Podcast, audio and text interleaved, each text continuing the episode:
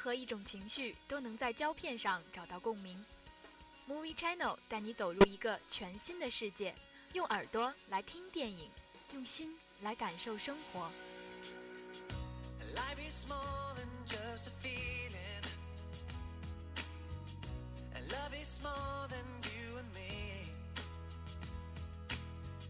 No matter what this world can stop me.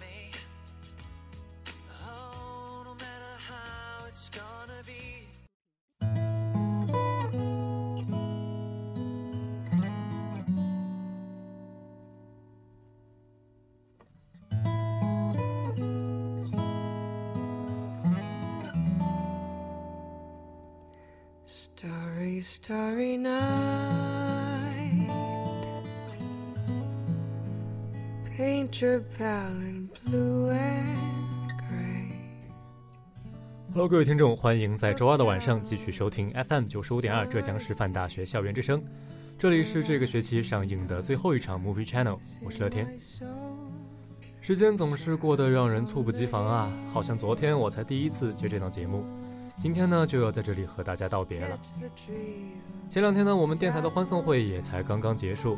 所有节目结束以后呢，所有人三五成群的站在台上合影留念的样子，让我恍然间明白，或许照片的意义就在于以这样的一种形式让回忆得以保存。至于电影，或许也是一样。那么今天的 Movie Channel 也将为大家带来一些留存于光影之间的回忆片段。一周电影资讯将为大家带来四条或多或少关于童年回忆的电影资讯。热点评论让我们一起聚焦梅尔吉布森《启示》里走向消亡的往日文明。节目的最后，依旧让我们回顾一周的票房排行榜。那么，在这首由王若琳演唱的《Vincent》中，就让我们走进今天的节目吧。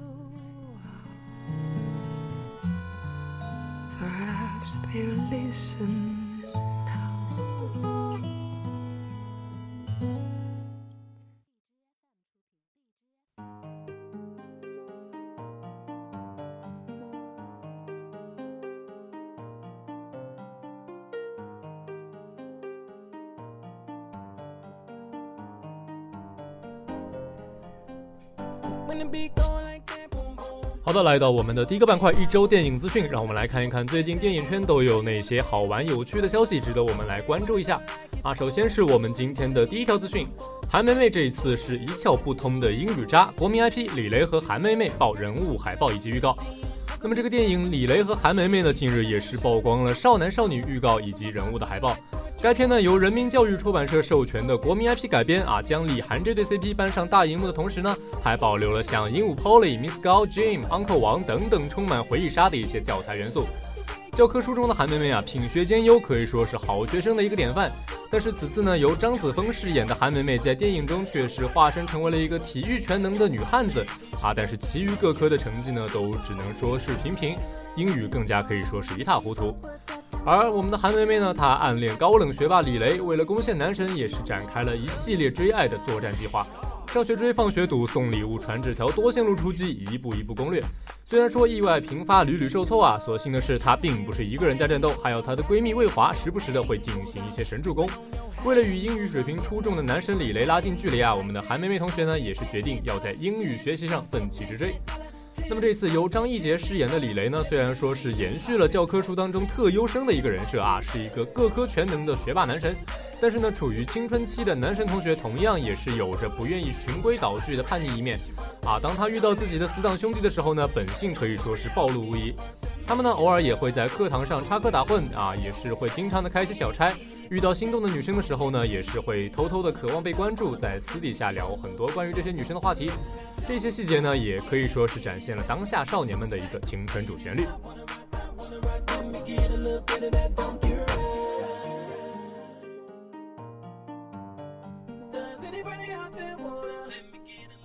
好的，接下来来到我们今天的第二条资讯，《十万个冷笑话二》定档八一八回归，也是爆了一个定档海报啊。那么新国民萌宠啊，这个雷神托尔也是初露端倪。五月二十一号，新国民喜剧电影《十万个冷笑话二》在法国电影圣地戛纳举办定档发布会，宣布影片将于八月十八号全国公映。那么在二零一四年年末，《十万个冷笑话》系列的首部大电影登陆国内院线，也是成为了二零一五年开批的第一匹票房黑马。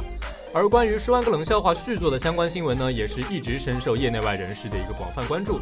作为一部系列电影的续作呢，这部片不仅故事与格局有了一个全面的升级，同时呢，还将解锁更多神秘的新人物。啊，这个故事呢是讲述了一场足以颠覆整个宇宙和平的危机即将降临。那么主角一行人也是化身成银河护卫队来守护宇宙的和平。但是没想到啊，却在争夺创世神杖的途中呢，疲于换乘公交和地铁，也是令影片违和感爆棚，槽点满满。那么这部电影呢，不仅保留了一贯的恶搞气质，同样还有着全新的人设，看点可以说是层出不穷。那么在发布会的现场，前作的一个代表人物时光机也在随后登台，并且将电影中的道具雷神之锤作为信物交给了新作的猛狗雷神托尔。在谈及对影片的创作热情的时候啊，导演卢恒宇和李书杰坦言，电影和动画是他们可以坚持做一辈子的事情。同时呢，他们也希望他们的电影不仅能给观众带来哈哈一笑，也能够为大家带来温暖。同时啊，导演也表示，《石冷二》不仅仅是上一部的延续，也是一次全新的突破。它将比第一部更加好玩、更加疯狂，并且整个故事也会更加圆满。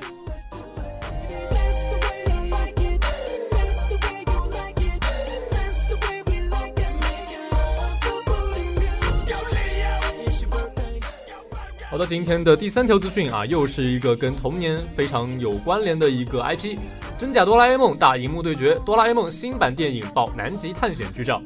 即将在五月三十号上映的动画电影《哆啦 A 梦大雄的南极冰冰凉大冒险》近日曝光了一组南极探险剧照。哆啦 A 梦以全新的形象第一次来到南极，却是遭遇了突如其来的危机。如何分辨真假的哆啦 A 梦，考验着大雄跨越时空的友谊。一场冒险故事即将展开。第一次来到南极冒险的五人组啊，被这一片神秘的大陆所吸引，用神奇的道具建造着他们的冰雪乐园，探索深埋在地下的神秘遗址。未曾想啊，却使得五人组陷入了史上最强的危机之中。有一种友情叫做哆啦 A 梦与大雄啊，我们知道蓝胖子每每出现在荧幕上呢，都会为我们带来一种强大的安全感，因为他总能用意想不到的道具解决几乎所有问题。但是在这一次的电影当中呢，会有两个哆啦 A 梦同时出现在大雄的面前，那么他能否分清真假呢？他们之间跨越时空的友情又能否经受住考验呢？还需要我们去影院揭晓答案。值得一提的是啊，去年哆啦 A 梦新大雄的日本诞生的。哆啦 A 梦变身成了原始人，带领大雄、胖虎、静香、小夫穿越回了七万年前的中国，创造了哆啦 A 梦二 D 剧场版内地票房的一个新纪录。啊，同样也是作为了延续了整整四十八年的一个超强 IP 啊，这次将要由大雄扛起营救哆啦 A 梦的重任，可以说是与电视版的人设截然不同了。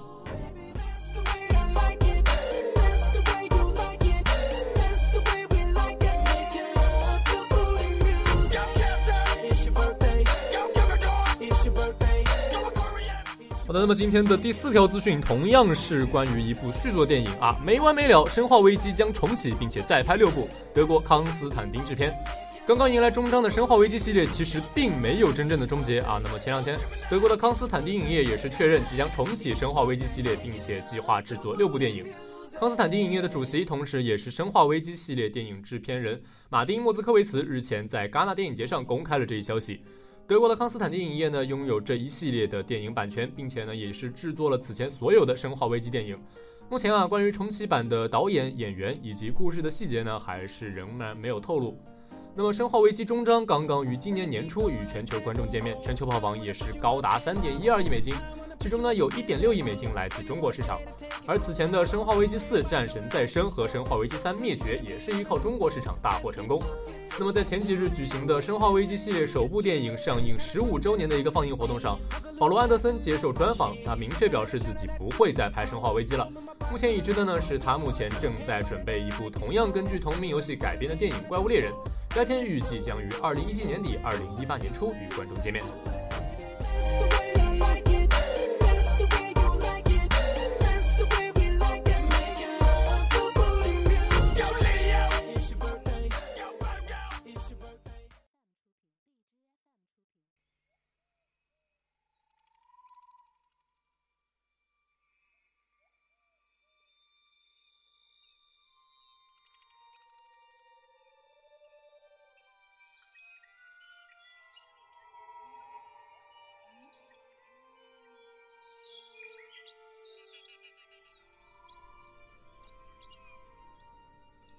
好的，那么结束了我们的第一板块，接下来来到我们今天的第二个板块——热点评论。让我们一起来看一看这部人类文明的启示录啊！电影的名字叫做《启示》。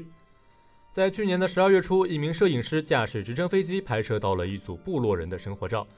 这也是揭秘了全球最后一个从来没有和文明世界接触过的原始部落的一个生存状态。他们呢有着自己的语言，用树枝作为武器，用植物作为蔽体的遮挡物。当他们看到直升飞机从头上飞过时，甚至想用手中的木剑来射击自卫。这组新闻照片呢是原始社会和文明社会的一次碰撞。照片中的我们是站在现代人的角度俯瞰着部落人。这不免让人想起梅尔吉布森的《骑士》当中，虎爪和其他部落人看到远处另外一群人类夹带着他们的文明向自己的森林驶来，以原始人的视角展现了文明社会对于他们的震撼影响。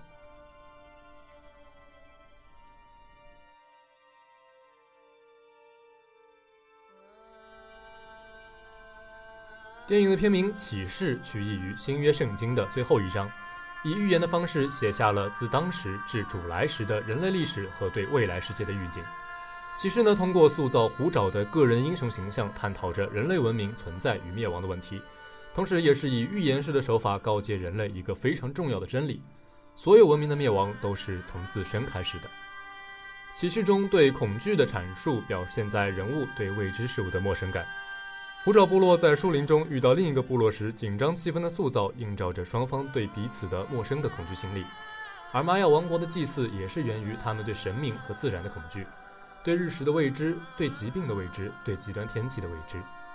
当虎爪和另外的部落人看到西班牙舰队时，他们的眼中除了惊讶，更多的是对这些坚船利炮和衣着华丽的人类的恐惧。预言向来是玛雅文明的重要组成部分。影片通过有预言能力的小女孩之口，提前宣告了玛雅军队的失败。此外，在虎爪生活的部落里，长者预言式的讲述人类自身的陋习。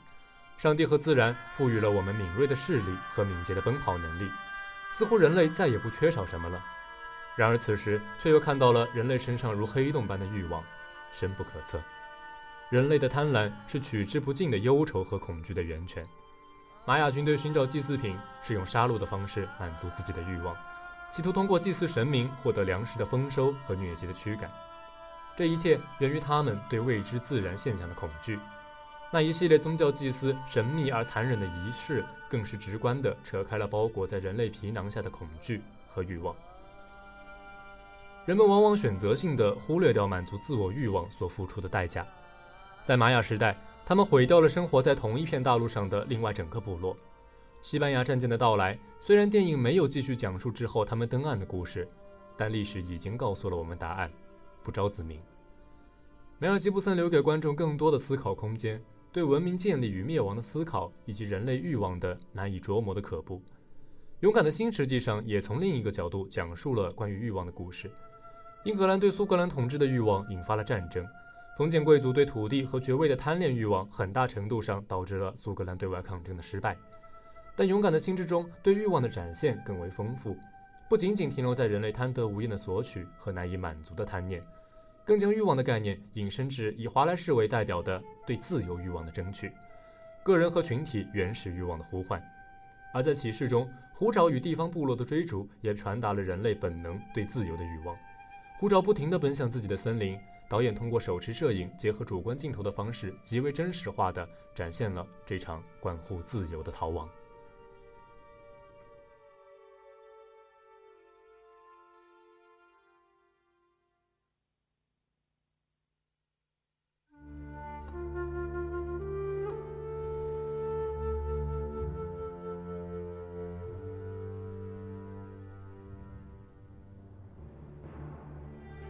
虎爪的身份是丛林猎人，所以影片的开头就是虎爪和他的同伴们在自己的森林中捕猎食物的场景。如果说社会是基于人类而言的生存状态，高级动物对自己低级动物的捕杀只能算作是食物链的正常运作方式。那么虎爪作为人类对动物之间的对抗，恰好在影片情绪的预热阶段，为接下来更为残暴的文明内部的厮杀做出铺垫。骑士以主角虎爪为依托，发展出三层关系。第一层是人类与动物之间的关系，人类占有绝对意义上的生物进化优势，大脑智慧发展出的文明世界和双手发展出的物质世界，使得人类不断进化的过程中，在动物的面前不再惧怕。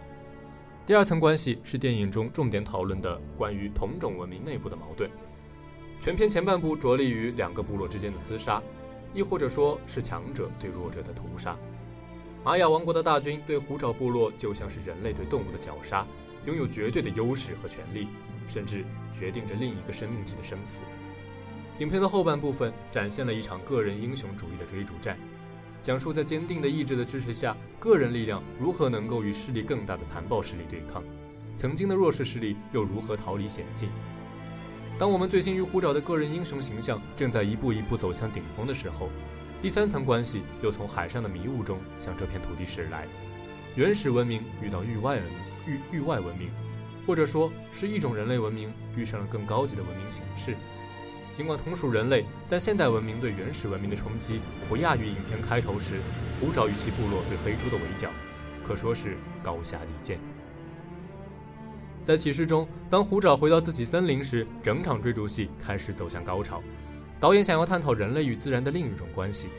在这一整场的追逐戏中，不仅仅是两个人类阵营的追赶，导演更是加入了老虎、蛇、水、沼泽等多种自然元素，为其设置困境的陷入和解脱困境的方式。这几重危险元素的层层递进，虎和蛇代表动物的兽性，瀑布的水元素和沼泽的土地，则是古代朴素唯物主义的代表。而青蛙身上的毒和抓捕黑猪用的陷阱，则是人类智慧的证明。当观众似乎都深陷于人类智慧对自然的完美运用时，导演又将镜头转向了远方的坚船利炮，另一种文明的到来与即将引起的另一场统治。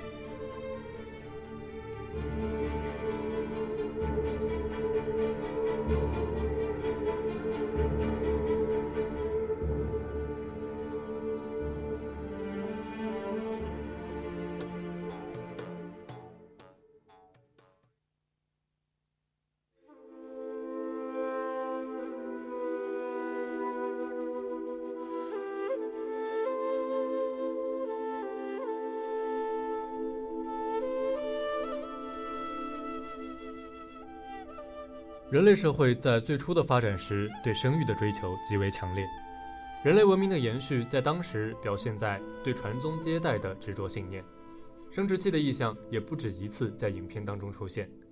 部落里的男人以生很多的孩子为荣，而生殖能力有问题的男人注定要在这个族群当中受到所有男人、女人、老人甚至小孩的嘲笑。女人在原始社会中的母系责任是生育和抚养下一代。所以，当部落中所有的成人都被抓去做祭品的时候，孩子们被留在了原来的森林里。此时，年纪最大的小女孩带着一群孩子们在水边向母亲呼喊，向母亲承诺自己会照顾好这些孩子们，他们将成为自己的孩子。小女孩天然的母性责任让她选择了承担起抚养孩子的重任，母性的强大力量驱使她似乎忘记了自己也只是一个孩子。男权社会中的父子关系是发展到后来社会封建中宗族秩序的初始表现。影片的开头部分，虎爪的父亲火石天在遇到另一个部落时说出的话，对虎爪的影响很深。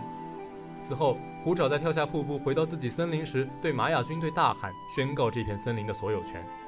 他的父亲在这里生存，他的儿子，他的祖祖辈辈也将在这里生存。由此可见，种族血脉的延续与土地的关系密不可分。人们依赖固有土地所有权的同时，在这里繁衍子嗣。这样的宣誓，影片前后总共出现了三次，都是在虎爪生活的森林里，并且一次比一次更为激烈。他们对自己土地保卫的使命感也越来越强烈。梅尔吉布森在塑造个人英雄形象的时候，主角对敌对势力或同族的宣誓是一种强而有力的手段。勇敢的心中，华莱士在交战前为鼓舞和凝聚士气，展开了对自由的宣讲。这一段在影视上更为经典，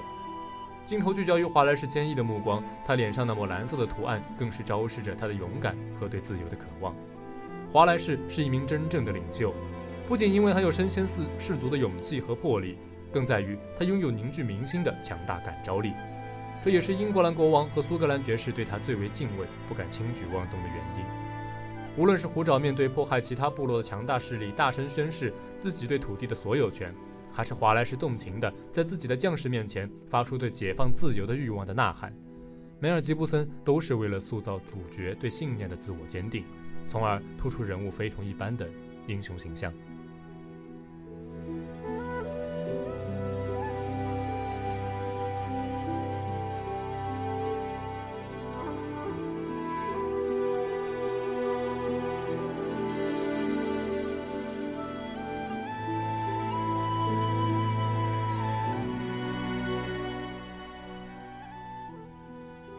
梅尔吉布森镜头中的人类总是残暴而血腥的，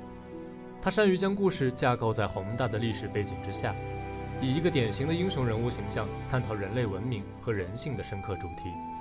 骑士中对于人类自身劣根性的展现，除了恐惧和欲望之外，我们还能看到，当虎爪作为祭品送到另一个部落中时，这个部落的文明更为先进，已经发展出买卖关系和集市，纺织和种植等生产力也更为发达。然而，这个部落也暴露出了更多的恶性：暴力统治、宗教迷惑、金钱物质的争夺、偷窃和奴役，等等等等。无论是勇敢的心、耶稣受难记，还是血战钢锯岭，梅尔吉布森总是不吝啬血腥和暴力镜头的运用，残酷而真实的撕开人类伪善的面庞，展现人类最为贪婪和残暴的一面。横尸遍野、血肉模糊、肢体的撕扯，都是他镜头下的常用元素。而启示中的镜头表现力更为丰富，在祭祀场景时模仿祭品的视角，倒立的人像场景配合颤抖的画面，展现了这一场祭祀的残暴。多处运用低角度拍摄，主要有两种作用：一是虎爪纵身跃入瀑布时放大动作的张力，增强人物表现能力；另一种出现在虎爪的梦境中，另一个弱势部落首领的狰狞表情在低角度摄影之下显得更加的诡谲和恐怖。血淋淋地预兆着凶相的到来。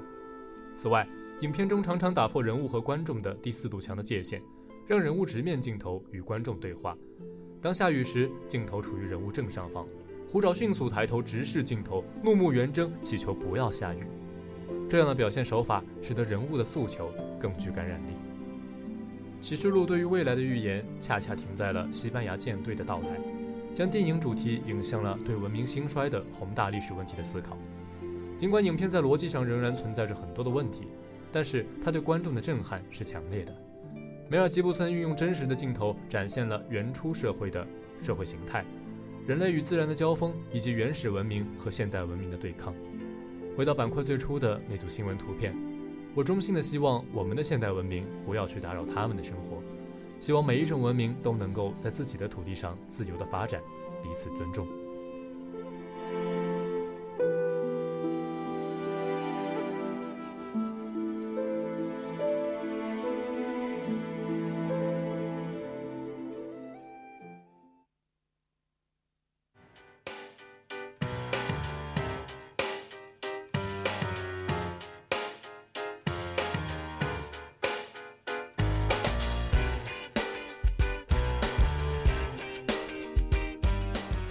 好的，那么结束了我们的第二板块，接下来也是来到了我们今天的最后一个板块，也就是我们的票房排行榜。让我们一起来看一看中国内地票房排行的排名前五的影片。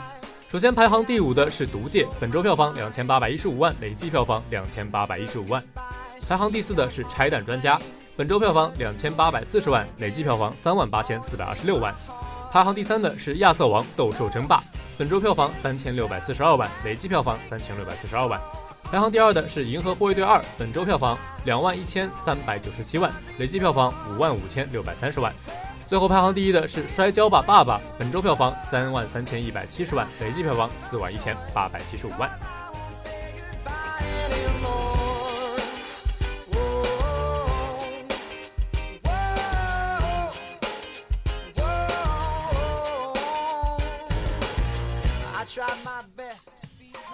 那么时间也是过得非常的快，在节目的最后，乐天依旧为大家回顾一下本期的 Movie Channel 都为大家带来了哪些内容。首先是我们的第一个板块一周电影资讯，本期为大家带来了四条关于续作、关于童年的电影资讯。接下来是今天的第二个板块热点评论，今天带大家走进的是梅尔吉布森的一部《启示》，希望大家可以通过这一部电影或多或少的对于文明之间的生存或者消亡有着一些自己的思考。最后呢，依旧是我们的一个票房排行榜。那么今天的 Movie Channel 到这里也就要结束了，我是主播乐天，我们在不久之后的将来再见吧。